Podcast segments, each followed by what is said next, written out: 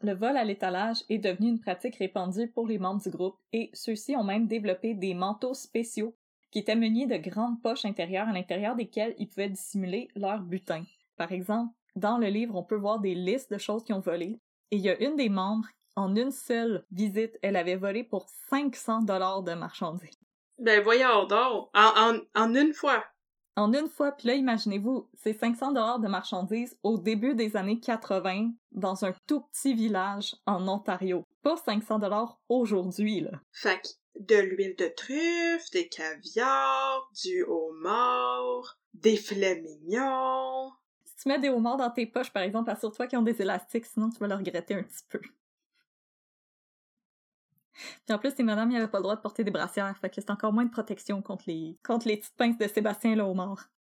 C'est ça, t'es, t'es toute vulnérable. Le foie gras, au moins, ça pince pas. C'est, c'est, c'est hydratant, c'est gras. C'est un petit body spa au foie gras. Ceci n'était pas une recette DIY pour vous, mesdames. Non, c'est ça. Mais en même temps, euh, faites ce que vous voulez, on king shame personne ici.